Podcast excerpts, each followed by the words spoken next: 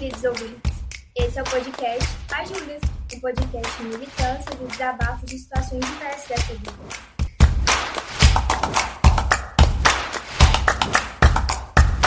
Eu sou Julia Chaude. E eu sou Julia Mello, e no episódio de hoje nós temos uma pergunta importante. Você acredita que uma mulher poderosa assusta? Mas antes da gente falar desse medo, a gente quer deixar claro dois conceitos muito necessários. O primeiro, explicando de forma muito breve e superficial, que é o feminismo, que a gente fala sempre em todo episódio. Feminismo nada mais é do que um movimento social que busca equidade entre os gêneros. E sociedade patriarcal, que é o modelo de sociedade no qual a gente vive, onde prevalecem as relações de poder e domínio dos homens sobre as mulheres e todos os demais sujeitos que não se encaixam com o um padrão considerado normativo de raça, gênero e orientação sexual. A partir desses dois conceitos, a gente vai conseguir falar mais sobre a tão temida mulher poderosa. Pois, sim, a sociedade em que a gente vive ainda não está preparada para receber uma mulher dona de si mesma, independente financeiramente, resolvida com as suas questões, bem-sucedida em seu trabalho ou até mesmo uma mulher que esteja buscando o seu próprio caminho. E atenção, essa frase acima traz um recorte apenas para as mulheres cis. Sim, se a sociedade patriarcal ainda não está preparada para o poder de uma mulher cis, o que diremos do poder de uma mulher trans? Esse poder é considerado para alguns uma afronta. E para a gente falar mais sobre esse assunto, estamos aqui com a Khadija Albuquerque, sócia do Conversa Estratégia de Comunicação Integrada e especialista em novas tecnologias e gestão da comunicação nas organizações. Khadija, por favor, se apresente para os nossos ouvintes. Olá, ouvintes da Júlias, eu sou a Khadija, eu sou sergipana, leonina, tenho 41 anos, é, sou sócia do Conversa, como vocês falaram, né? sou especialista em novas tecnologias, em gestão da comunicação, e estou aqui para discutir com vocês um pouco aí sobre o que é ser uma mulher poderosa, se é que eu sou uma mulher poderosa, né? Acho que a gente vai descobrir aqui na nossa conversa. É a minha primeira pergunta para você, se você se enxerga como uma mulher poderosa. Então, é, é bem engraçado isso, assim, porque quando eu recebi a pergunta de vocês, eu fiquei muito me questionando: será que eu sou uma mulher poderosa? É, eu estou numa fase bem autocrítica, assim, comigo, sabe? Com o que eu. com a forma como eu me vejo e em relação também à forma como as pessoas me veem. Eu acho que bem uma síndrome de impostora, assim, sabe? Não sei se vocês já falaram sobre isso em algum podcast. A gente desabafa disso todo episódio, que a gente, a gente é a síndrome encarnada. Então, vocês têm uma terceira agora aqui.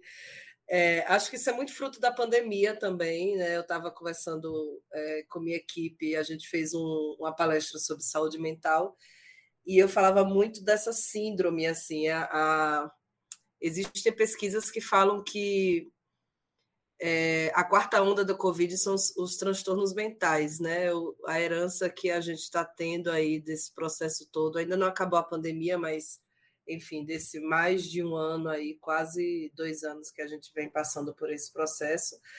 É, e aí toda essa fase super de síndrome da impostora, e aí eu fiquei me questionando, será que eu sou uma mulher poderosa? Assim, a primeira resposta primeira coisa que eu pergunta eu fiz, ah, claro que eu não sou, porque você acaba se comparando com mulheres, né, como a Kamala Harris, é, como tantas outras mulheres que têm fama e que tenham, que chegaram num topo, né, e aí você, quando você se compara com essas mulheres, você acaba pensando, ah, eu não sou poderosa, mas aí me veio uma, um, um, uma clareza, assim, quando eu estava me questionando sobre isso, que eu acho sim que eu sou uma mulher poderosa, porque eu, eu não tenho medo hoje, eu consigo ser quem eu sou, sabe? Eu, eu não tenho medo disso, eu não tenho medo de sofrer preconceitos. É, eu tive, é, passei por uma trajetória longa né, e de muita luta na minha, na minha carreira profissional, na minha área amorosa, enfim, a gente vai falar sobre isso mais um pouco. E por mais que eu que eu, eu tenha consciência assim, dos meus privilégios de ser cis, ser branca, né, de ter tido educação, de ter tido oportunidades. É, eu, eu tive um caminho de muita luta e eu acho que eu consegui chegar numa fase da minha vida em que eu posso dizer que eu sou poderosa porque eu sou eu sou empoderada. Né? Eu acho que, acho que nesse momento assim não faz muita diferença. É, tem uma certa diferença, mas ao mesmo tempo eu acredito que uma mulher poderosa é aquela que se empodera e que empodera outras mulheres. É, é isso que eu queria perguntar aqui, né, entre a gente, né? O que, que a gente acha que define uma mulher poderosa, sabe? É, é, é, o status social, é o cargo que ela ocupa no trabalho que ela tem, mas eu acho que o que mais define bem é essa questão da gente ser uma mulher empoderada e da gente empoderar outras mulheres, né? Porque é uma coisa que a gente fala aqui praticamente em todo episódio do podcast, né? Não faz muito sentido a gente caminhar é, para frente deixando outras mulheres para trás. E eu acho que isso define muito do nosso poder. Mas, assim, vocês acreditam que po pode ser outras coisas também? Ah, eu concordo com, essa, com esse pensamento de que a gente é poderosa quando a gente sabe do nosso poder, quando a gente coloca na nossa cabeça assim, gente, eu posso tudo, independente de qualquer coisa. E, e emana isso para outras pessoas também, para outras mulheres, é, incentiva. Eu acho que isso é ser uma mulher poderosa também, você sentir que você pode e incentivar outras mulheres também. É, eu acho que é, é isso que vocês falaram, né? O, você saber quem você é e você defender quem você é, sabe? É, porque a gente é tão ensinado ao longo da vida a se comportar, a não, não ser, né? A gente é podado podadas o tempo todo é, em relação ao nosso jeito, a como a gente fala, como a gente se veste, com quem a gente se relaciona, como a gente senta, como a gente come. E eu acho que quando você chega no nível em que você aceita e sustenta e defende quem você é, você chegou no nível de poder né, sobre sua pessoa em relação às outras. E essa outra parte que é empoderar as mulheres, né, que isso é muito importante a gente sempre é, estender a mão e, e trazer para esse discurso e trazer para esse movimento as mulheres que ainda não estão tão alertas em relação a isso.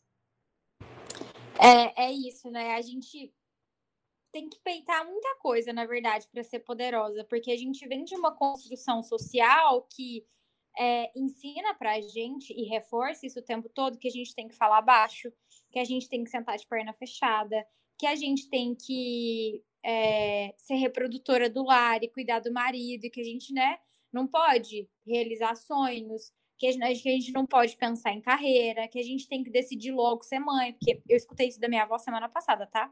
Que eu tenho que pensar logo do que, que eu vou resolver da minha vida, sendo que eu tô ficando velha.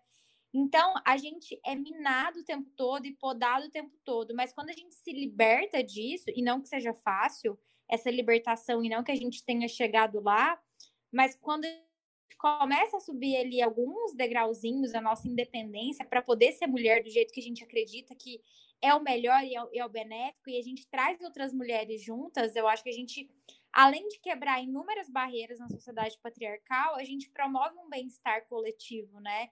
Eu, eu estou cuidando de mim, é, eu estou entendendo que eu pertenço à sociedade da mesma maneira que um homem pertence, é, pensando desde direitos à equidade no mercado de trabalho e afins, e eu estou trazendo outras mulheres junto comigo, né? Porque não faz sentido eu deixar ninguém para trás.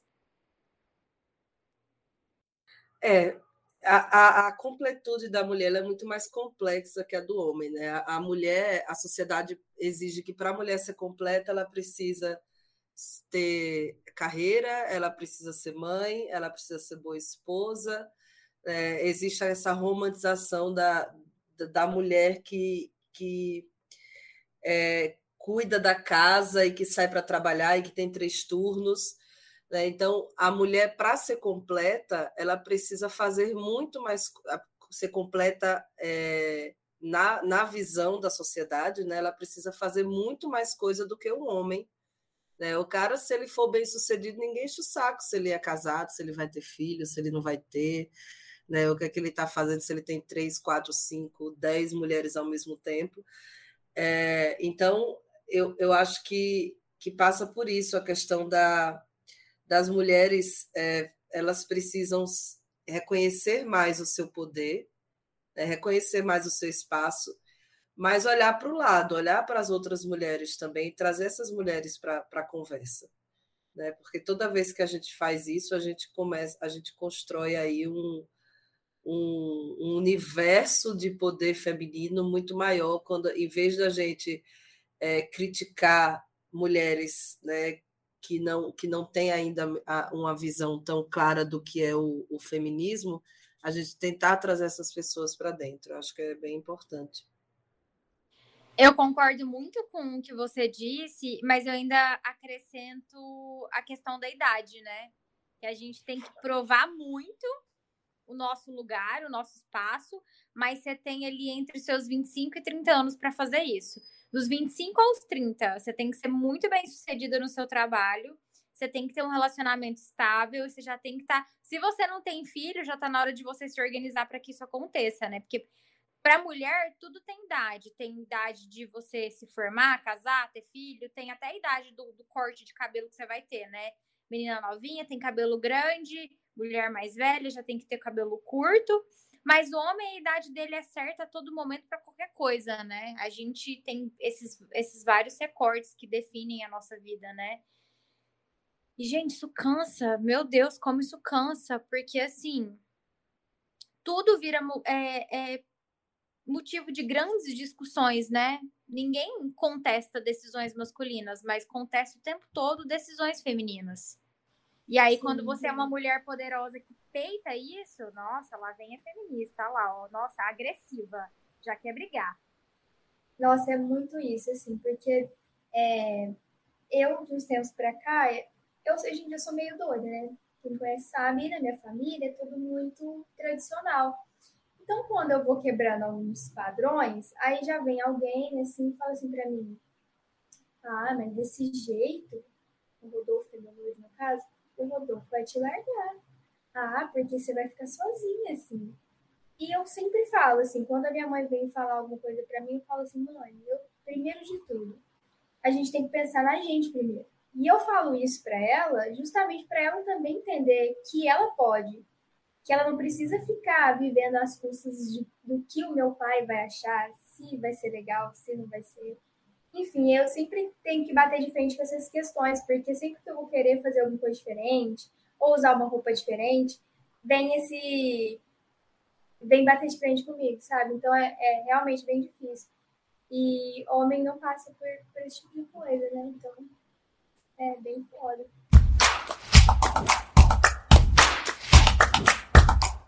É, Cadija, hoje você é sócia numa agência e você tem dois homens, né, como seus sócios. Como que é Tenho. isso no seu dia a dia?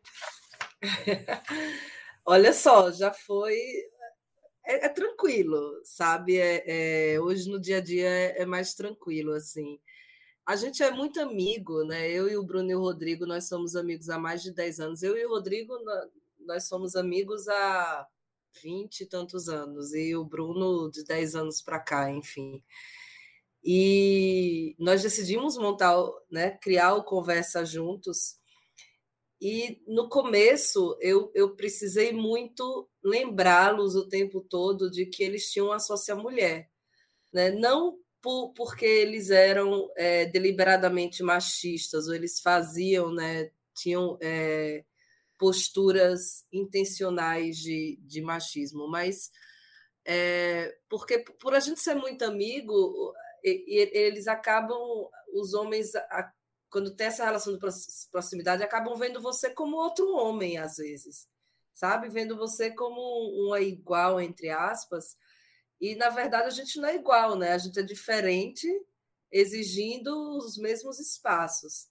Então, é, foi preciso colocar para eles, né, em alguns momentos, olha, vocês são homens brancos, cis, é, vocês, a gente tem o mesmo nível de escolaridade, a gente tem o mesmo entendimento de comunicação, a gente tem várias coisas que são iguais, mas nunca esqueçam que eu sou mulher, né? Que o meu mundo eu, eu venho do universo feminino e por ser mulher é, eu precisei, ao longo da vida, me masculinizar muito no trabalho.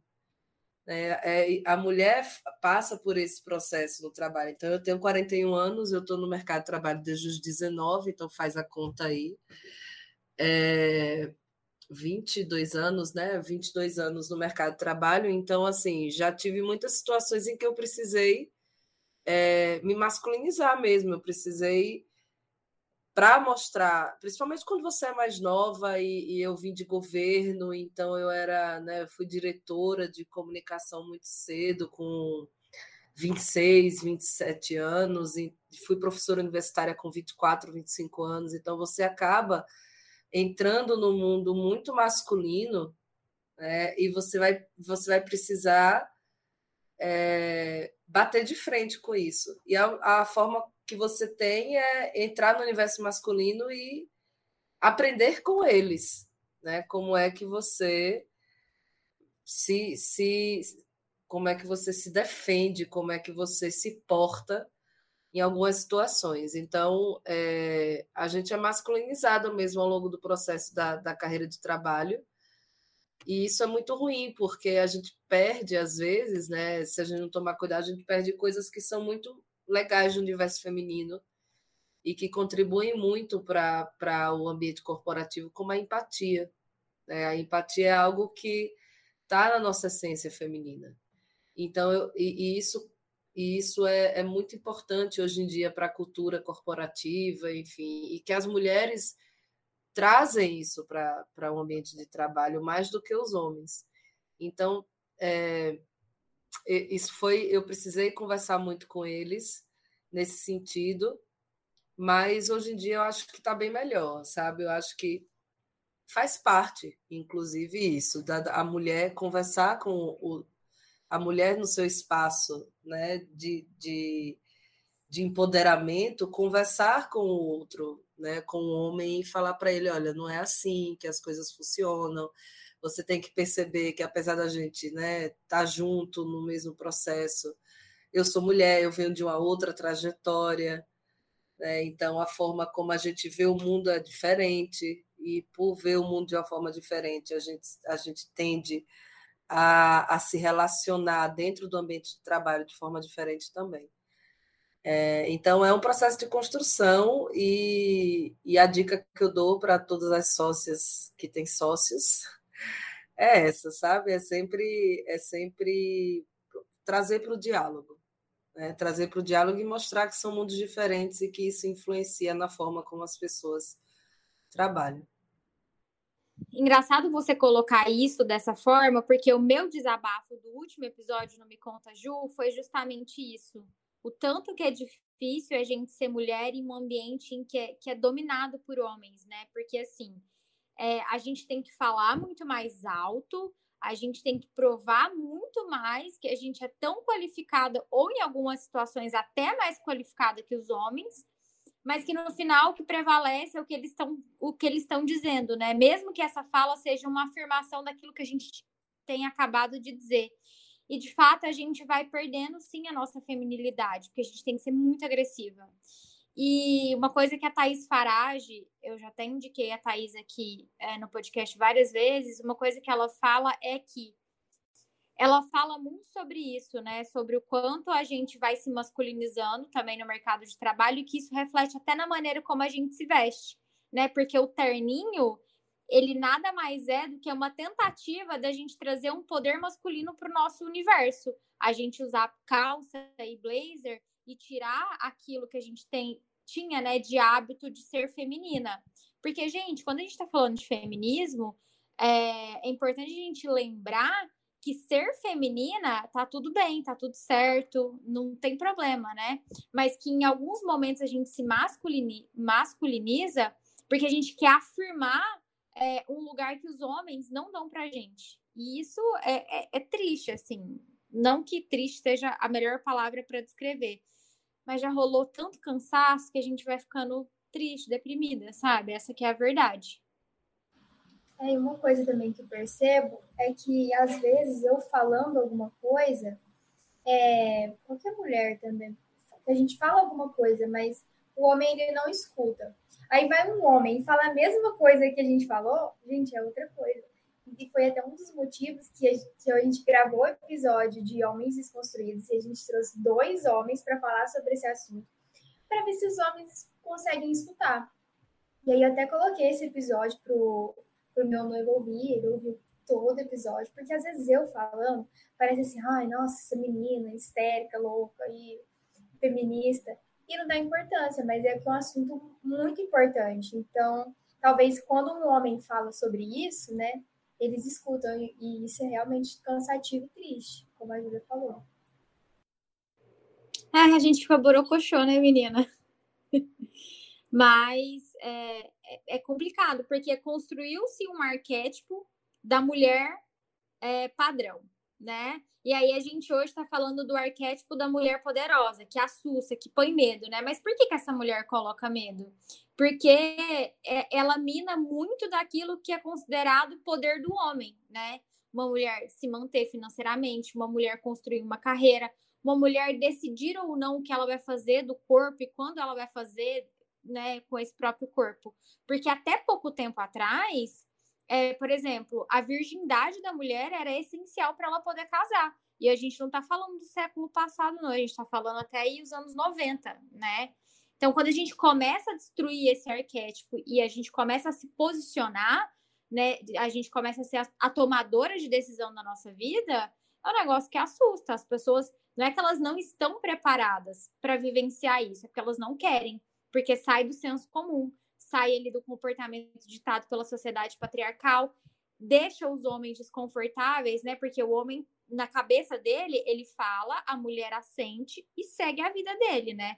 Ela, a mulher, quando ela não assente, ela discorda e coloca aquilo em jogo, meu Deus, a gente tá caçando confusão.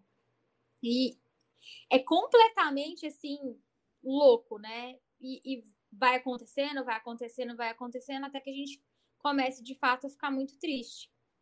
É, e até quando eu estava pesquisando para fazer a pauta né, do programa de hoje, gente, o que mais tem na internet é assim: artigos para ensinar a mulher a não assustar o homem com seu poder, né?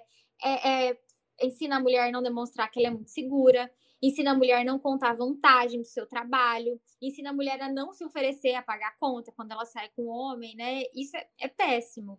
E aí eu queria saber de vocês duas, né? Como que vocês percebem isso no dia a dia de vocês? Cara, eu também me deparo com esses artigos, esses posts, enfim, é, são de serviço, né? Total a, a várias mulheres. E aí eu queria pegar um pouco antes do que você falou, é, que nós mulheres temos prazo para tudo, né? A gente tem prazo para casar, a gente tem prazo para engravidar, a gente tem prazo para isso, para aquilo. Eu acho que a gente tem é, a mulher, ela desde criança, ela sofre pressões sociais assim por idade, sabe? E, e, por exemplo, quando você é criança, que você está aprendendo a sentar no sofá, e eu já vi isso acontecer é, você, você é uma menina e aí você senta com a perna aberta no sofá. Não, mocinha tem que sentar com a perna cruzada.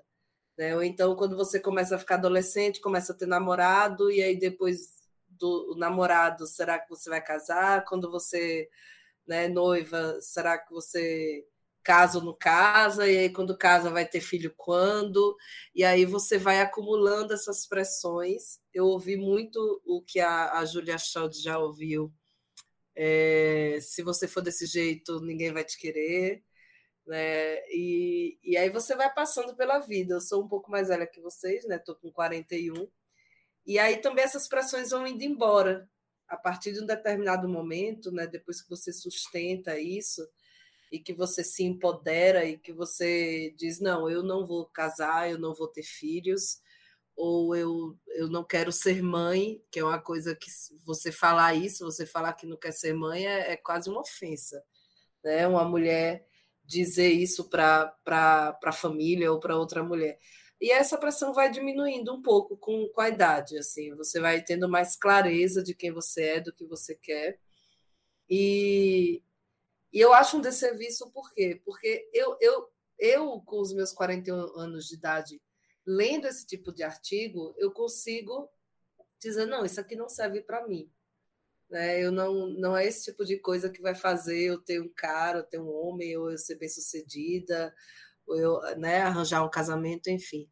Então, esses artigos, na minha visão, eles são de serviço. porque você acaba gerando é, uma pressão na mulher que é desonesta, assim. É, você vê vários livros e eu tenho várias amigas que acompanham ah, como conquistar um homem, como deixar um homem perdidamente apaixonado por você. Né? E aí você vê vários cursos e várias coisas sendo lançadas, e eu acho que essa romantização da mulher que trabalha, da mulher que é uma boa esposa, da mulher que é uma boa mãe, ela só traz mais pressão para a gente. Né? E, a, e a imprensa, é, a mídia, ela, ela, ela incentiva isso. Né? Ela incentiva isso de uma certa forma. E eu acho que, que é preciso cada vez mais romper com esse tipo de coisa. E aí é uma, é uma discussão que eu penso muito sobre o poder hoje das redes sociais, porque quando, quando você tem esse tipo de pauta sendo discutida pela imprensa, sendo legitimada pela imprensa, você tem, por outro lado, é, as redes sociais que podem falar diretamente com as mulheres sem precisar do intermédio da imprensa. Então, é, eu fico pensando muito onde é que estão a, as, as mulheres públicas e famosas hoje, o que, é que elas estão fazendo né, para ajudar a combater esse discurso. Você tem, claro, mulheres incríveis, né, que hoje em dia falam sobre feminismo, mas ainda é muito nichado. Eu acho que é, precisa, precisa muito que as mulheres é, públicas e, e, famosas elas tragam essa pauta também, porque tem muita mulher ali lendo elas, tem muitas meninas lendo elas, tem muitas meninas que olham para elas e falam, cara, vocês são o que eu quero ser. Né? Mas o que a gente vê hoje é, é, é um, são perfis muito nichados, falando sobre essa, essa questão do, do empoderamento, e os outros perfis maiores, né, falando muito mais sobre lifestyle, sobre viagem, sobre corpo, sobre moda, e não entregando, é, não exercendo um papel público mais relevante, sabe? É, eu já falei aqui no podcast uma vez sobre uma fala da Manuela Dávila, né? Que inclusive ela falou no Calcinha Larga, que é um podcast fantástico, que ela tem muita sorte de ter o companheiro que ela tem hoje, porque por muito tempo ela se sentiu muito sozinha, porque os homens é, não sabiam lidar com a mulher que, que hoje tem o papel que a Manuela tem, né? De ser uma escritora, de ser uma mulher política, de ser uma mulher que está aí na militância, não só né, pelo feminismo, mas por uma por várias outras razões. E é muito disso, né? Porque eu acho que realmente faltam porta-vozes do movimento que, primeiro, quebrem esses tabus de achar que toda feminista é revoltada, agressiva e que não dê pelo subaco, porque né, pega o movimento e reduz a um negócio extremamente pequeno. E de mostrar, principalmente para essas meninas mais jovens, que elas estão crescendo para viver a vida do jeito que elas quiserem, né? Elas sendo donas do, do, do, do destino que elas vão ter e principalmente sendo donas dos próprios corpos. Então falta muito isso. Eu acho que é, as pessoas se pegam sendo reduzidas a, a comunicações muito supérfluas. Não sei se por falta de informação ou também por falta de vontade de disseminar né, esse tipo de, de assunto. E é uma dificuldade que a gente tem, inclusive, aqui no podcast, né? A gente sempre está aqui discutindo dentro da nossa própria bolha, né? Como que a gente faz para estourar essa bolha? Porque é um diálogo difícil, não é um diálogo de fácil acesso, embora a gente tenta deixar ele mais tranquilo para quem está ouvindo, mas não é uma pauta que todo mundo topa debater. E isso é bem complicado. É, eu acho que é um processo é, é um processo coletivo, mas é um processo muito solitário também, sabe? Porque é, o machismo ele é tão estrutural que ele tá que você pode ser a mulher mais empoderada do mundo, ele está dentro de você sabe? Ele ele tá ali dentro. Então, quando você ele faz a gente questionar nossas escolhas quando elas não são convencionais. Então, quanto, quanto eu já li sobre feminismo, quanto eu já peitei minha família, o quanto eu já eu já ouvi, né, as pessoas questionarem as minhas escolhas, mas eu acho que a, a primeira questionadora de tudo fui eu e continua sendo. Você acaba é, sendo uma pessoa. É, o machismo ele ele está arraigado, sabe? Mas eu eu vejo uma vida melhor no futuro, assim. Eu, eu, eu sou um pouco otimista em relação a isso. Eu acho que a, que a gente, se a gente se comparar com a geração das nossas mães, das nossas avós, eu acho que já tem uma evolução grande. Né? Só em ter esse podcast aqui que a gente pode falar e discutir já é uma prova disso. E eu vejo uma geração muito nova, né? uma geração depois da nossa, depois da minha, depois da geração de vocês, uma geração mais nova mesmo, de uma de uma de uma fluidez, sabe, de um comportamento muito mais questionador em relação a essas a, a essas a essas questões, né, do machismo estrutural. E eu acho que é, daqui a 10, 15, 20 anos a gente tem outra realidade é, e claro que é, é um processo, enfim, lento, mas é um processo que está em constante evolução. A Dília falou das gerações novas, né? E eu sempre falo aqui do meu irmão.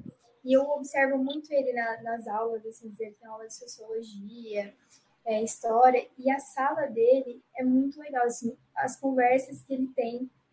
E ele é super interessado nessas pautas de feminismo, racismo, e eu escuto ele falando isso. Aí ele vem super animado me contar, ai, Júlia, hoje a gente discutiu tal sobre. Então, assim, na minha época, eu não lembro de ter, de ter falado sobre esses assuntos em aula, assim. E hoje eles estão falando super, conversando, é, ele, os amiguinhos dele, e depois vem me contar todo animado. Então, eu também acredito que no futuro vai ser bem melhor.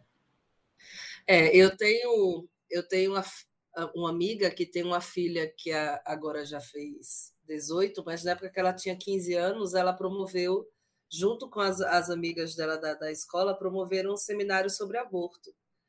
Então, assim, eu, na minha idade, com 15 anos de idade, eu não tinha nem noção, assim, de, de... não se falava sobre isso em sala de aula. Né? Não se falava de feminismo, não se falava já existia, óbvio que já existe, porque é muito anterior à, à minha época, mas na escola você não tratava disso. Né? Eu lembro que quando eu tinha 13, 14 anos, eu, eu lia muito Capricho, naquela época, Capricho. Tinha umas matérias bem legais, umas reportagens bem legais, eu já, já não sei como é. E me chamou, me, me, me surpreendeu muito, assim, me assustou, na verdade, muito, uma reportagem sobre gravidez na adolescência. E era mais ou menos com meninas da minha idade na época, 14, 15 anos. E eu li aquela reportagem e falei: eu nunca vou engravidar sem querer. Eu vou sempre ser dona do meu corpo. Se eu quiser um dia ser mãe, eu vou ser, mas eu nunca vou engravidar sem querer. Então, para vocês verem a importância do acesso à informação. Né? Eu tive esse acesso com 14 anos e isso fez com que eu tivesse pleno controle do meu corpo, né? E não, nunca tive nenhum susto em relação a isso. Então imagina se todas as meninas, né, pudessem ter um acesso à informação, porque hoje, por mais que essa, que, que essa geração ela, ela tenha mais acesso, a gente ainda vive numa bolha. Né? Gente, o Brasil é feito de muitos Brasis, então, assim, você, a gente tem um Brasil que é um Brasil conectado, um Brasil classe média, um Brasil que tem acesso à educação de qualidade. Então, hoje, é, hoje você tem é, discussões na, na, nessas escolas que são importantes para as mulheres. Mas isso não é, isso não, não abrange todo o Brasil. Né? Você ainda tem feudos e lugares muito muito atrasados e pessoas muito atrasadas, né? E uma prova disso é tudo que a gente está passando hoje com com esse governo que está aí, né? Eles não entraram sozinhos, foram as pessoas que colocaram eles. Então, nós temos muito Brasil, muitos Brasis. Então, por isso é importante o acesso à informação, é o acesso a, a, a esses tópicos, a essas pautas que, que, que empoderam as mulheres, que fazem as mulheres terem um, é, um domínio sobre o próprio corpo né, e sobre a sua própria existência.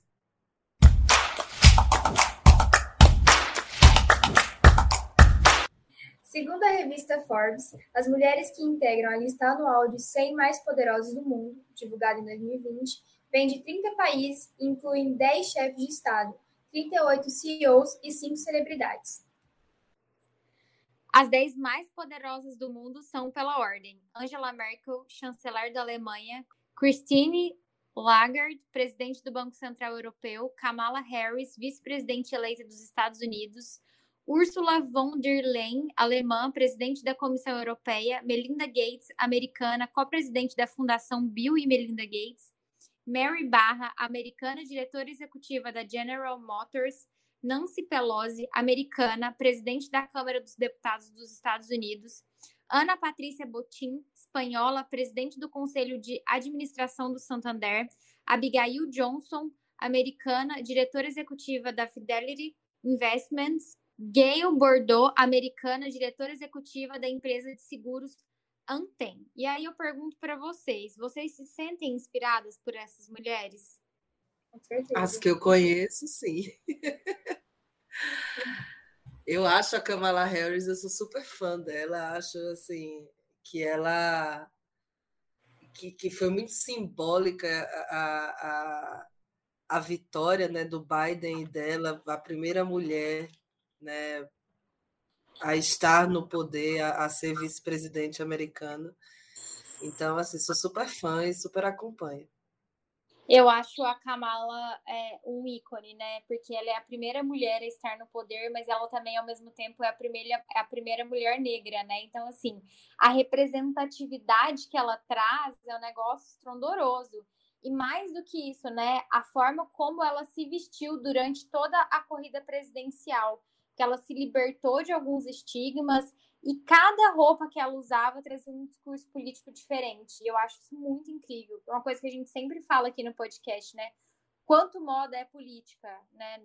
A gente precisa desassociar a moda só da futilidade, porque aquilo que a gente está vestindo sempre vai passar uma mensagem.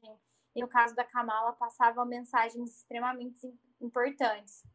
Eu também sou super fã dela. E sempre você da Michelle, né? Michelle Obama vai ter um lugar especial no meu coração o resto da vida.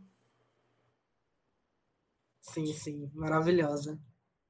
Dentro do feminismo, a gente sempre fala que, que é um movimento que permite a gente escolher, né? Mas, assim, em alguma esfera, vocês julgam algumas escolhas de outras mulheres, porque isso acaba minando é, esse arquétipo de mulher poderosa. É, é aquilo que eu falei sobre o, o machismo estar tá dentro da gente também. Né? Às, vezes a gente se pega assim, julgando outras mulheres que escolheram coisas diferentes das nossas. Eu lembro muito que quando eu era mais nova, eu, eu julgava muito minha mãe por ela ter escolhido não trabalhar, por ela ser só mãe e esposa. Só, né? Eu falei agora, só mãe e esposa. E depois, com o tempo, né, eu fui amadurecendo, fui virando mulher, e aí eu percebi o quanto que ela era corajosa por ter defendido esse caminho no, numa geração que já estava correndo atrás né, de ter a sua, a sua carreira, das mulheres terem a sua carreira profissional. Então, é, você acaba julgando, mas é, o, a mulher poderosa ela não tem, não tem só a ver com o profissional. Né? A mulher poderosa é a mulher que ela, que ela sustenta quem ela é dentro daquilo que ela quer ser. Então, tá tudo bem você querer ser só mãe e esposa, né? você não querer trabalhar. É, porque, na verdade, né, é, você está sendo quem você quer ser. Então, eu acho que a gente julga, sim, a gente acaba julgando as mulheres, a gente julga a mulher, a gente julga a roupa, né? A gente julga se o cara, se você tá com o namorado, o marido, e ele trai, você já chama a mulher de, de vagabunda, você já acha que a culpa é dela. Né? A gente tem esse, esse machismo estrutural dentro da gente, que a gente precisa combater, identificar e sempre combater. E você, Júlia? Ai, eu já joguei muito, né? Mas o que eu tento sempre fazer quando eu me pego fazendo isso é me policiar. É, de ter isso na minha cabeça, de que cada um é importante, sim, e é isso que importa, mas sim, eu acho que todo mundo já, já fez isso alguma vez. E, e de vez em quando faz, né? Tipo, ai, por que, que ela tá saindo com esse cara? Mas que roupa é essa?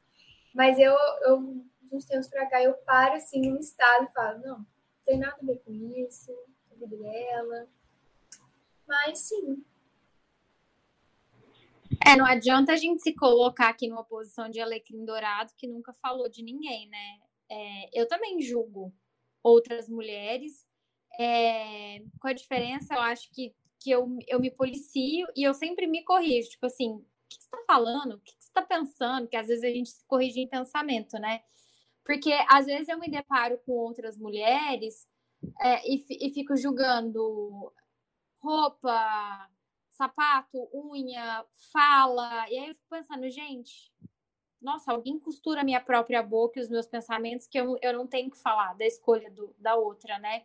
Essa questão aí de falar com quem a mulher tá ficando ou com quem ela tá, tá deixando de ficar. A gente fala muito isso é, levado por um comportamento que foi fomentado a nossa vida inteira, né? De mulher ser pauta ali de assunto de família, de mesa de bar, como se fosse normal a gente usar o corpo e as decisões da, da mulher como um território de fofoca, né? É impressionante. Mas eu, eu sempre fico me corrigindo, assim, em, em pensamento e em voz alta. Tipo, nossa, cuide da sua própria vida. É, eu acho que é o primeiro passo. Pode falar. Eu acho que é o primeiro passo e ele é muito importante. É se policiar e se corrigir. Porque o pensar, você vai. É, é, tá, tão, tá tão arraigado na gente, é, isso que você falou é, é é muito, muito certo. assim. A mulher ela é pauta de fofoca, ela é pauta né, de tudo. Então, assim, se o cara. Né, a gente tem a, o caso lá da, da Luísa Sonza e do Whindersson Nunes. Então, eles terminaram e ela foi super agredida. Ele perdeu o bebê, ela não tem nada a ver com isso, mas foi super agredida nas redes sociais. Então, mulher pauta, a gente está sempre no tronco, sabe, para ser é, chicoteado. Então, o, o que a gente pode fazer é começar a trabalhar dentro da gente. Se, né, enfim, perceber que está falando, está julgando e, e tentar corrigir isso dentro da gente. Uma coisa que a Júlia falou também, que eu acho que é muito real, é que a gente cresce é, ouvindo muitos julgamentos sobre mulher. É, eu que venho de cidade pequena, é o que mais tem. Então, quando um cara trai uma mulher, e aí vem aquele papinho, igual a Cadinha falou que, ai, mas a mulher também não é aquelas coisas. Ou então uma mulher casada que posta foto de biquíni, que aí já vem as mulheres da família e falam, ai, você viu fulana de tal, mas isso não é coisa de mulher casada. E aí eu, hoje em dia, quando surgem essas faltas assim no, no meio que eu tô, eu começo a falar, gente, ó, tá errado, mas por que não começa a bater de frente para elas verem que, que não, não tem nada de errado, porque normalmente a gente sempre quer colocar a culpa na mulher, né? A sociedade de tudo que acontece, a culpa é da mulher. Então tem que começar a bater de frente com essas coisas e mostrar que não. Assim o cara traiu porque ele é um babaca mesmo, né? Não é a culpa da mulher.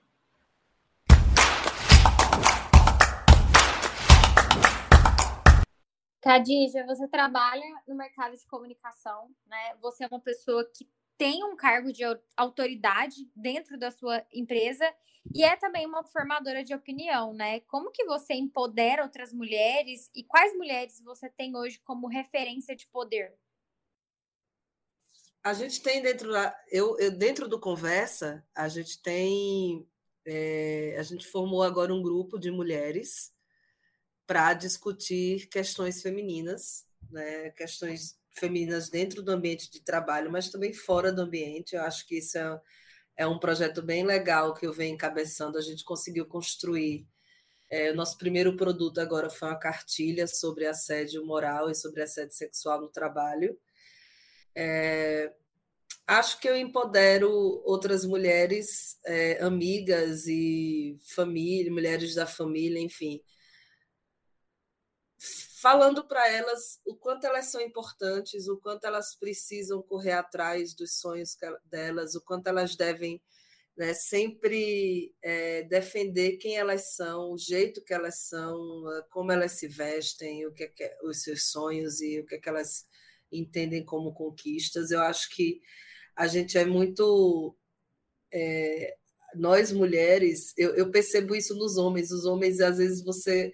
Eles celebram, às vezes, pequenas vitórias, sabe? Pequenas conquistas. Eu, eu lido muito com homens no meu não, não dentro da minha agência, mas dentro do meio empresarial, e às vezes eu vejo os caras, ah, porque fiz tal coisa, e, e, e aí eu penso, poxa, mas tal coisa é tão pequena, assim, é uma coisa tão tão normal para essa pessoa fazer e ela celebra essa conquista. Eu acho que falta as mulheres aprenderem isso um pouco com os homens e celebrarem todos os, os, passos, sabe? Todas as conquistas que elas têm. Então, isso eu falo muito para sempre para as minhas amigas e para as mulheres com que eu me relaciono, que é que é isso, é, é a gente é muito a gente é muito pressionada a fazer grandes coisas para poder ser minimamente vista. Então, ah, eu tenho que fazer muita coisa para que para que eu seja reconhecida. Não, se reconheça, se reconheça nas pequenas coisas que você faz, se reconheça nas pequenas vitórias. É, autocompaixão é algo também que eu gosto muito de conversar com as mulheres que eu conheço, principalmente num período desse, como a, esse período da pandemia, eu acho que a gente precisa de autocompaixão, a gente precisa de amor próprio, né? A gente precisa sempre aprender a, a amar, a, a se amar. Né? Eu tenho lido muito sobre aceitação do corpo. Eu acho que é, é um tema, não sei se vocês já, já trouxeram esse tema para o podcast, mas que é muito legal de trazer também, que é a aceitação do próprio corpo. E, e você, e, e eu, eu empodero dessa forma. Eu acho que eu estou falando demais, né? Corta já, mas deixa eu só finalizar. É, acho que empodero dessa forma, assim, mostrando para essas mulheres o quanto que elas são importantes para mim também sabe? O quanto que elas são referências para mim. E aí, falando em referência de mulher poderosa, eu vou citar uma referência que é a minha mãe. Assim, é uma pessoa que é, não, não construiu uma carreira profissional, por exemplo, foi mãe, foi esposa, mas que para mim é uma, é uma referência de mulher. É uma mulher forte, é uma mulher que, que é quem ela quer ser, que defendeu isso, né? E que, e que eu tenho muito orgulho de ser filha dela. Eu acho que para mim é uma mulher poderosa. E aí tem tantas outras, essas que vocês citaram também, são super poderosas, a Kamala, e enfim, tantas outras, né? Que a, a própria Manuela Dávila, que vocês citaram, a. Ai, gente, a Jamila Ribeiro, né? Tem tantas, tantas que se eu for ficar aqui citando, são muitas. Júlia, e você? Quem que você tem de referência? Ai, senhor. Primeiro, eu tenho muito de referência a Hannah Cahill, que eu já indiquei aqui várias vezes. Ai, gente, eu amo ela, o jeito que ela fala das coisas, como ela é inteligente, empoderada, sabe? Nossa, o jeito que ela ensina as outras meninas também é, sobre feminismo, sobre diversas pautas. Acho ela super didática com essas questões, ela me inspira muito. Eu sempre gosto de consumir o conteúdo dela porque eu sempre aprendo alguma coisa e eu vejo o jeito que ela se veste, o modo como ela vive. Eu... E assim, me deixa muito animada porque eu, eu quero ser assim, sabe? Ter essa. ser bem resolvida, assim, ter a poder ser o que quiser. E ela é o que ela quer, e ela é feliz, enfim, ela é super empoderada. E me inspira muito. E outra pessoa é a. É a, é a não, porque agora é gênero neutro. Então é Edemi Lovato. Me inspira sempre, desde sempre. Desde quando eu tinha oito anos de idade, ela me inspira. E hoje me inspira mais ainda, porque eu consigo entender muito mais a história dela do que quando eu era mais nova, né? E agora, nessa fase que ela está passando, que ela sempre vem reforçar sobre os padrões de beleza né, no meio artístico e como ela sofreu com isso, é, como ela, ela, caiu nas drogas por causa disso, sofria muito com o corpo dela, enfim. É, recomendo o documentário dela, para quem não conhece, que é maravilhoso. E é isso aí. E você, Júlia? Como sua mulher inspiradora? Então, eu tenho muita referência nas minhas avós, embora não sejam mulheres totalmente desvinculadas de comportamentos machistas. Eu já, já falei da minha avó paterna hoje, que me cobrou de casamento. Mas eu acho que elas são mulheres extremamente fortes, poderosas, que, né, lutaram muito na vida, trabalharam muito, criaram os filhos. Não foram pessoas que, que vivenciaram um casamento 100% feliz, mas é, que deram a volta por cima, sabe? E, e foram mulheres que me ensinaram do jeitinho delas, desde criança, que eu poderia crescer e ser quem eu quisesse, do jeito que eu quisesse, né? A minha avó materna foi a pessoa que me incentivou a vida inteira a ler, a estudar e a trabalhar. E eu gosto muito de trabalhar e eu vejo muito disso na minha avó. A minha mãe também, que sempre me incentivou é, a, a, fazer meus corres, sabe? Do jeito dela, porque também não é uma pessoa totalmente desvinculada do machismo. Então, assim, são, são mulheres muito ali próximas de mim que me ensinaram é, quem eu sou e a peitar também quem eu sou. A Cláudia Guerra, que já gravou aqui com a gente, que foi meu primeiro contato com o feminismo. Assim, eu me espelho muito em mulheres próximas a mim. Claro, eu olho mulheres maiores, né? Tipo a Melinda Gates, que foi uma mulher dentro de uma empresa de tecnologia que despontou e hoje tem aí a fundação junto do Bill. Michelle Obama, que é uma puta referência em, tu, em tudo que ela faz. Mas eu, eu, sempre fico me espelhando também em mulheres que estão ao meu redor, que eu tenho mais facilidade de convívio e de contato. Eu acho que sim, são essas pessoas.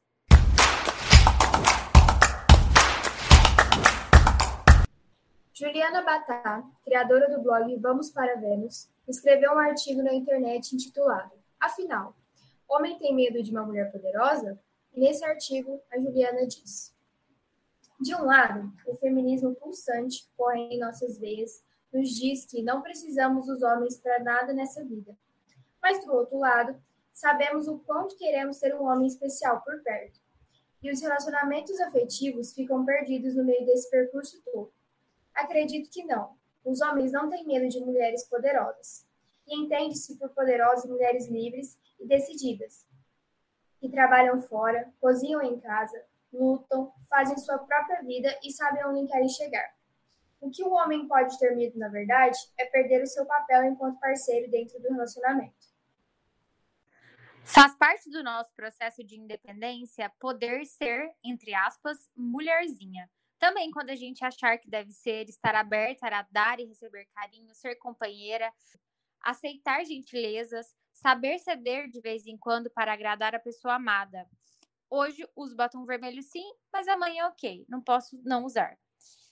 Quando a gente lê esse texto assim, o é, que, que, vocês pensam? Vocês acham que existe uma, uma problemática no sentido que ela pauta isso? Ou vocês acham que isso é uma fala que, que acolhe? Eu acho que acolhe.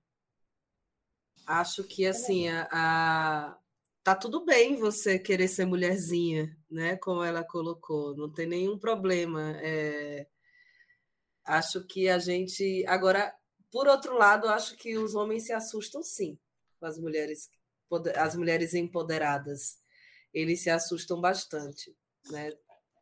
É, eu mesmo, na minha na minha vida amorosa já tive muitas situações desse tipo, assim, de, de já ganhar mais do que um namorado meu e isso ter problema, sabe? Você vê visivelmente, o cara não assume isso, mas você vê visivelmente que isso é um problema entre vocês.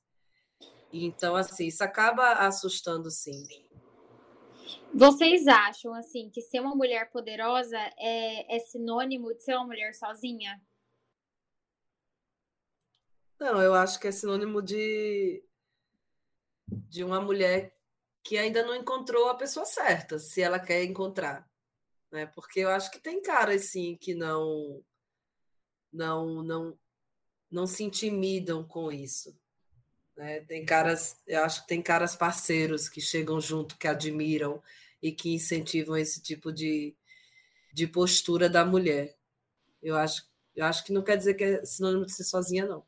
E eu acho também que tem uma coisa, quando você é muito poderosa, que você sabe que você é poderosa, que você reconhece o quanto você é maravilhosa, você não está disposto a pegar qualquer um, sabe?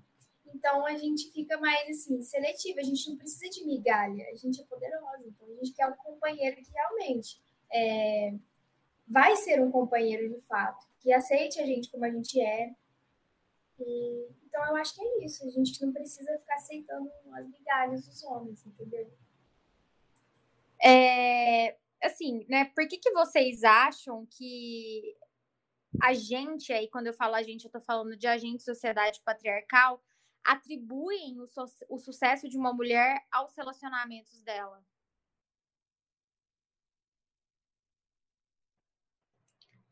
Eu acho porque ainda, ainda tem muito isso, né? A mulher ela foi criada para casar, né? Desde o início, desde que a gente, não desde o início, não vou falar lá desde a época em que a gente vivia em tribo, né? Porque inclusive tem é, historiadores que falam que a sociedade era matriarcal, né? Depois de um tempo ela virou uma sociedade patriarcal. Então, é, a gente foi construído para isso, foi construído para casar, para ter filhos. Então, se você. Por isso que a mulher é julgada pelos relacionamentos que ela tem. É, é, a prova de sucesso, de aquilo que eu falei, da completude da mulher, para a mulher ser completa, ela precisa ser uma boa esposa, ela precisa ser uma boa mãe. Então, por isso que a gente é tão julgado pelos relacionamentos que a gente tem. Inclusive, somos julgadas pelos relacionamentos dos quais a gente quer sair. É, então, quantas vezes você está num relacionamento que é ruim para você, que não é saudável, mas você sofre pressão da família, sofre pressão dos amigos. Ah, mas aí você vai ficar só. Ou então, poxa, mas estava noiva, né? E aí você terminou, eu mesmo já terminei dois noivados. Então, assim, um inclusive bem próximo de casar. Então, isso acaba, você acaba sendo criticada, né? Porque justamente a sua função social qual é? A sua função social é casar e ter filho. Então, por que que você está indo de contra isso? Né? Eu acho que é muito isso. Por isso que a gente é julgada em relação aos nossos relacionamentos. É, eu acho que quando a gente está falando de mulher poderosa, é inevitável a gente falar da Anitta, né? Que é uma mulher totalmente dona de si, decidida, é, empoderada, mas ao mesmo tempo é uma mulher extremamente criticada, né? Pela maneira como ela se posiciona, né? Eu acho que a Anitta, ela traduz no comportamento dela que tudo bem ela ser dona dela, das decisões dela, e eu acho que ainda mais, ela é uma pessoa que impõe limites né? E aí, quando eu tô falando do, dos limites, ela impõe limite aqui para aquilo que é benéfico para ela, né? O limite a gente sempre coloca para a gente, né? E aí, quando vocês olham para Anitta, qual mensagem vocês enxergam ali? Nossa, eu acho ela tudo. E eu já fiz parte de um, assim, faz tempo, que eu olhava a Anitta e julgava ela. Eu já, eu já julguei a Anitta. Mas depois que eu comecei a enxergar ela de uma maneira assim tão muito poderosa e como ela empodera outras meninas também, gente, ela é cantora. Ela é empresária, ela, ela tá no Nubank, agora tá na Ambev, assim. Mulher da porra. E depois que eu assisti o documentário dela também, eu passei a admirar mais ainda, porque o que essa mulher faz naqueles shows dela é, é assim, coisa de outro mundo. E ela sabe que ela é poderosa e ela não aceita qualquer coisa, sabe? Então, é, eu adoro ela, acho ela maravilhosa. E o que ela representa para o mundo, assim, representa o Brasil no mundo, né? Foi a primeira mulher no VMA, a primeira mulher, não, a primeira mulher no Met Gala não, mas a primeira cantora brasileira no Met Gala, eu acho que foi. É uma representatividade muito importante para a gente, eu acho. É, eu quando eu vejo a Anitta, claro, empoderamento é uma palavra que, que vem à cabeça, né? A, a Anitta é muito produto dela mesma, assim, ela, se, ela que se construiu né, do que ela é hoje, ela pensou a carreira dela, ela tem total domínio né, da, do, do que ela é e do que ela quer ser, e para onde ela vai, a forma como ela se veste, como ela se porta. Ela não está nem aí para o que as pessoas pensam, ou pelo menos aparenta não estar nem aí, não sei também se faz parte de uma construção de imagem dela, mas para mim o que vem à cabeça é isso. Para mim, a Anitta é, é produto dela e ela tem total mérito né, em cima do, do que ela é hoje. Eu acho que isso é muito é muito ímpar nela, né? Ela é dona dela é, sem levar em consideração aquilo que as pessoas estão falando a respeito dela. Tudo bem, pode ser é, a construção da imagem profissional, né? Da imagem produto Anitta. Mas se for isso, ela faz isso muito bem, porque eu acho que isso também é um processo que vai ajudar a libertar outras mulheres, né? Quando você olha lá, uma menina que saiu da periferia e despontou para o mundo, é, eu acho que é algo para a gente se espelhar, e mais ainda, né? É, levando a cultura brasileira junto dela. E aí, uma vez, um... a minha família é bem machista, né? Um primo meu virou para mim e falou assim: Ah, pelo amor de Deus, né? Dá dinheiro para uma mulher que fica rebolando a bunda na televisão? Eu falei, com toda certeza, porque a bunda é dela e ela rebola onde ela quiser. E que ótimo que ela ganha dinheiro assim. Eu acho que a gente também tem que parar de minimizar o trabalho da Anitta só porque ela é uma fanqueira, né?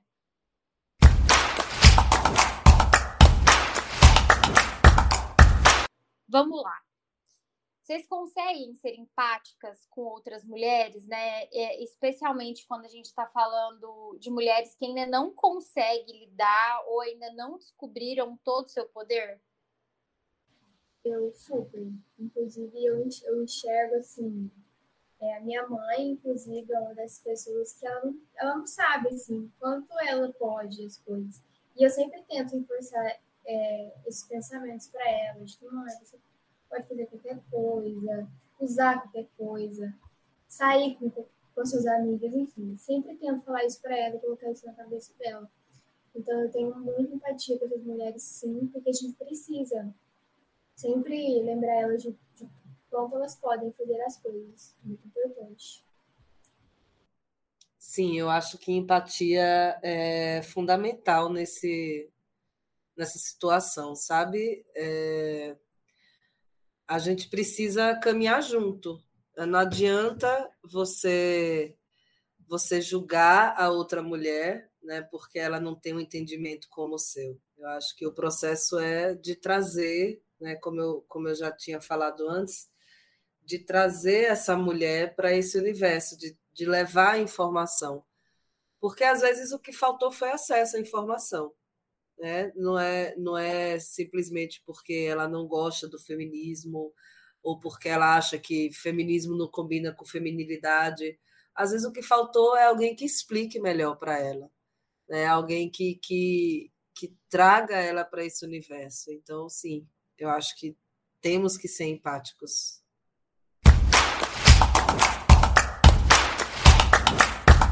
Qual a maior dificuldade que vocês é, enxergam uh, em ser uma mulher poderosa? Eu acho que o, que o medo, assim, da, do julgamento. É, ou de alguém falar assim, ah, mas você vai ficar sozinho, mas isso você sempre tem, né? Ou medo, na verdade, quando você é uma mulher que, que é noiva, tem um relacionamento, é do, do, do cara falar, vou cair fora eu já eu juro por Deus que isso já me correu na cabeça. É, e eu acabei de falar que tudo bem que a gente não deve acertar, aceitar migalhas, mas eu tenho esse medo constante de, tipo, qualquer dia desses, o Rodolfo chegar para mim e falar, olha, tchau, boa noite. Mas eu, eu acho que isso a gente vai ter que lidar sempre, né? Com a minha família, julgando sempre o que eu vou fazer, o que eu não vou fazer. E é isso. Eu acho que o maior medo é, é porque é um processo solitário, né? E, e você acaba se vendo sozinha muitas vezes por você sustentar quem, quem você é, o que é que você gosta, por que, que você tomou determinadas decisões. Então, durante esse processo de tomar decisões, de fazer suas escolhas, você vai se ver sozinha muitas vezes. Eu acho que isso é o que me dá mais medo. Assim, é, eu acho que o processo de você se tornar uma mulher poderosa é um processo solitário, é um processo cansativo e é um processo doloroso. Por quê? Você vai seguindo, trilhando esse caminho sozinha, né? Principalmente quem cresceu em núcleos familiares que são muito machistas. Uh, e aí você tem que passar a sua vida toda peitando suas próprias decisões, né? Como se você tivesse que se justificar para todo mundo e dar satisfação das suas decisões para todo mundo. E isso é muito cansativo, sabe? Nossa, eu tenho que ficar o tempo todo reforçando o porquê eu decidi tal carreira, o porquê eu estou ou eu saí de tal relacionamento, o porquê eu quero ou não quero ter um, dois, três, quatro, dez filhos. Isso, em, algum, em alguns momentos, em algumas situações, mina muito, mina muito a nossa autoestima, sabe? É, porque a gente acaba caindo ali em construções de, construções de arquétipos que fazem a gente se sentir mal. Ah lá, ela é muito agressiva, porque ela peita muito quem ela é. Nossa, ela vai ficar sozinha para sempre, porque ninguém vai querer conviver com uma pessoa assim, sabe? Mas eu acho que quando a gente consegue se posicionar e quando a gente chega lá, e aí eu não tô querendo falar que eu cheguei, tá? A gente, eu tô bem longe. A gente já teve essa conversa aqui no podcast sobre ser uma, femi uma feminista de merda. Mas eu acho que quando a gente chegar lá, vai ser sensacional, sabe? É, é um caminho árduo, mas eu acho que quando você chegar lá em cima e olhar a vista, a gente vai falar assim: nossa, eu sou muito top. Obrigada. Azul. E aí, para a gente encerrar aqui o nosso bate-papo e a gente ir para os quadros, qual mensagem vocês gostariam de deixar para as mulheres? A mensagem que eu quero deixar para as mulheres é que a, que a gente nunca perca de vista a empatia é, e a sororidade com outras mulheres, que a gente sempre caminhe juntos, né? É, porque só assim a gente consegue combater esse discurso opressor, né? Que é tão tão arraigado aí, tão infiltrado na sociedade. Acho que juntas somos maiores. Eu acho que essa é, é a mensagem que eu quero passar. A minha mensagem ela é muito sucinta, são duas palavras. A primeira, sororidade. E é uma coisa que eu tenho, tenho trabalhado em mim, porque eu tenho muita dificuldade em ter sororidade com mulheres de extrema direita e mulheres bolsonaristas. E outra palavra muito importante para a gente é foda-se. Ah, fulano contestou uma decisão minha, foda-se. Ah, fulano quer saber quando eu vou ter filho, foda-se. Eu acho que a gente precisa, sabe, ligar o foda-se um pouco para a gente conseguir é, continuar trilhando o nosso caminho sem ter que ficar dando satisfação o tempo todo, porque as nossas decisões são nossas e foda-se o que as outras pessoas estão falando. E você, Xulia? Ah, eu gostaria de falar para todas as mulheres que a gente sim deve reconhecer o nosso poder, do quanto a gente é capaz, para que a gente consiga, né, pegando o gancho que vocês nos falaram, que a gente consiga levantar outras mulheres também. E é isso, reconhecer o nosso poder. E não é à toa que eu tenho tatuado no meu braço Girl Power. É isso. Khadija, muito obrigada pela sua participação aqui hoje. É, foi fantástico. Acho que você foi muito cirúrgica nas suas contribuições. É muito bom e muito incrível conhecer outras mulheres poderosas e trazer essas mulheres poderosas aqui para o nosso debate, para a nossa conversa, para o nosso bate-papo e que esse diálogo se, né, se multiplique e chegue em outras mulheres e a gente consiga trazer outras mulheres para essa roda, para o feminismo deixar de ser uma bolha e ser algo natural do nosso dia a dia, da nossa vida, trazendo todo mundo junto com a gente porque sim, nós somos mulheres poderosas e a gente tem uma potência incrível. É, e nós aqui, como comunicadoras, a gente tem que pregar a palavra, né? Eu acho que a gente está aqui para ser veículo de comunicação daquilo que faz sentido e daquilo que faz muito bem para nossa vida. Então, muito obrigada. Eu que agradeço o convite. Acho que aprendi muito com vocês aqui. Foi muito legal o nosso papo. E quero parabenizar vocês pelo podcast. enfim, já acompanho, já vi alguns episódios e vou acompanhar sempre. Parabéns pelo trabalho de vocês. Muito obrigada. Então vamos para o Me Conta, Ju? Vamos!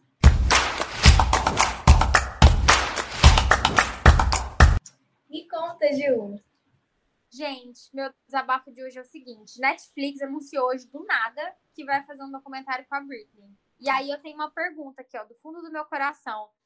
Vocês estão trazendo essa menina para falar? Porque assim, se for outro tipo frame, não vai rolar, sabe? Eu quero novidade. O que, que a gente tem de novidade nesse processo? Eu quero escutar da voz, da vozinha doce e angelical dela, sabe? O que, que ela vai falar pra gente da conservadoria? Eu tô, eu tô ansiosa. Eu, eu preciso desse momento. É uma fofoca, hein? É. Pois é, né, menina? E aqui, ó, a fofoqueira tem que dormir é. em paz. Você, Júlia, o que, que você desabafa? Todo mundo já sabe que tá calor, que você não, não tem ar-condicionado. Hoje eu não vou desabafar disso, que você sabe que tá insuportável. Mesmo tá realmente. Inclusive, minha perna tá suando aqui no secador. Mas hoje eu vou desabafar porque o meu cachorro, gente, ele castrou ontem. Mas assim, o meu cachorro, ele é. Ele é surtado. Então, eu preciso passar o remédio no, no, no machucado dele, né? Onde estão os pontos. Mas hoje de manhã foi uma novela, porque aí eu segurei o Flock e o Rodolfo foi, foi tentar passar, né? Tentar passar, porque a gente não conseguiu, tá? Tentar passar o remédio lá no, no curativo. Gente, esse cachorro me mordeu. E eu só sabia chorar. Parecia que estava acabando o mundo para mim. Porque assim, eu estava chorando. Porque eu queria que passasse o remédio. E também porque eu ficava com, dó dele, né? Porque, tadinho, ele tá todo desajeitado, aquela roupa lá, nesse calor, com um ponto no meio das pernas. Então, não deve estar tá fácil para ele. Enfim, esse é meu desabafo, porque eu fiquei muito agoniada com essa história toda. Eu amo demais meu cachorro. Mas deu certo, consegui passar o remedinho agora, de, agora à noite. Ele babou de nervoso? Babou de nervoso, mas deu tudo certo. É, o choro é real. Inclusive, eu tenho fotos. Se alguém quiser ver uma foto da Júlia chorando, me chama no, na DM aí que eu mando. Gente, pelo amor de Deus. Não faz isso. Cadilha, qual que é seu desabafo hoje? Ai, gente, eu não sei. Tá, vou, pode falar mal do Bolsonaro, né? Então vamos Com falar dele. Com toda certeza. Cara, então o meu desabafo acho que vai para esse papelão que a gente está vendo aí, né? Que o presidente e a sua comitiva estão passando aí nos Estados Unidos. É mais uma vergonha que a gente passa. E até quando? Né? Eu acho que o meu desabafo ele é bem curto mesmo. É até quando que a gente vai passar por isso, até quando que a gente vai passar vergonha, até quando que a gente vai ter que ver esse ser humano aí na, nas redes sociais, na televisão, enfim, representando o nosso país. Eu acho que o meu desabafo é isso. Pelo amor de Deus, gente, o impeachment dessa desgraça sai ou não? Assim, não, não dá mais, não dá mais. É, se fosse a Dilma já tinha caído, coitado né? É isso, né? Depois desse ódio que, que fomentou aqui esse desabafo, a gente tem que ir pro Fala aí, Ju. Bora.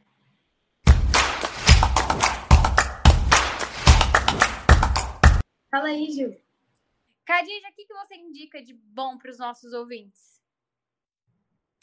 Ah, eu vou. Tá, tá bem fresco na minha memória aqui um livro que eu acabei de ler ontem e que chega no Brasil segunda-feira. Ele não foi lançado aqui ainda, é, mas se chama A Biblioteca da Meia-Noite. É um livro do Matt Haig.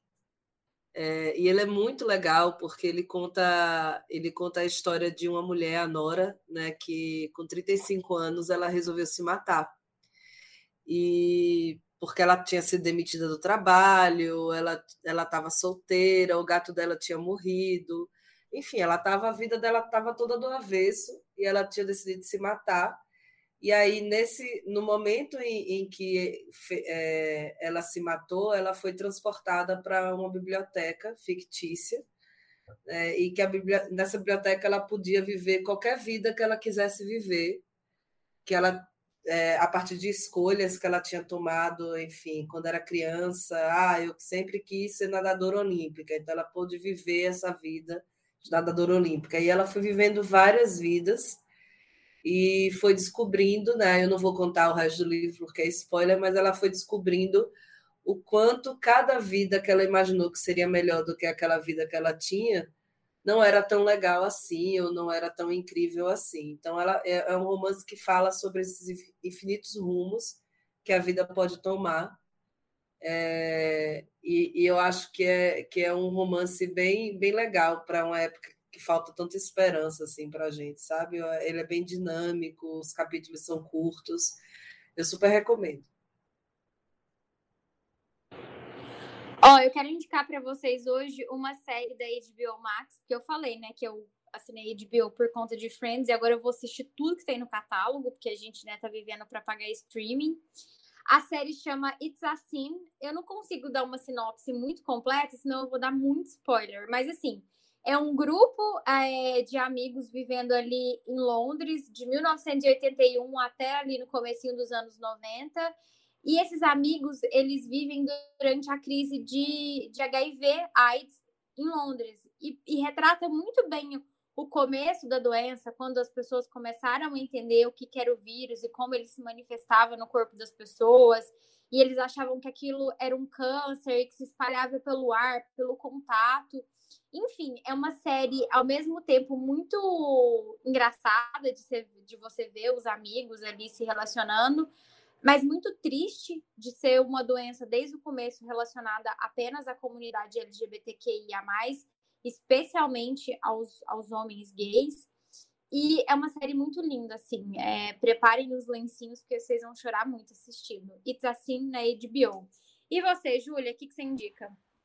Gente, eu vou indicar para vocês, já que o assunto é Mulheres Poderosas, e então eu vou indicar o desfile da Rihanna, que tem no Prime Video que é o Savage Fenty Show.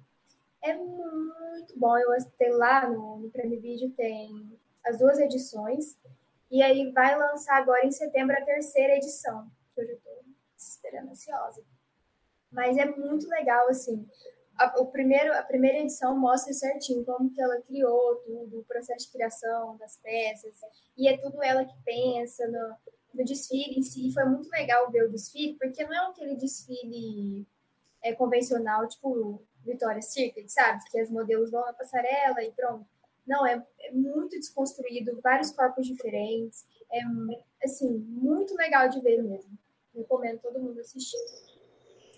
Então é isso, pessoal. A gente teve aqui um programa hoje cheio de informações relevantes para a nossa vida, mas claro que a gente não poderia terminar esse programa diferente sem aquele desmotivacional que tanto né, nos anima e nos deixa muito feliz. Então, caro ouvinte, eu quero dizer para você que desistir é para os fracos. O ideal é nem tentar. Obrigado, Júlia. Obrigado, Cadinha. Obrigada, gente. Obrigada. Tchau. Tchau. Tchau, tchau.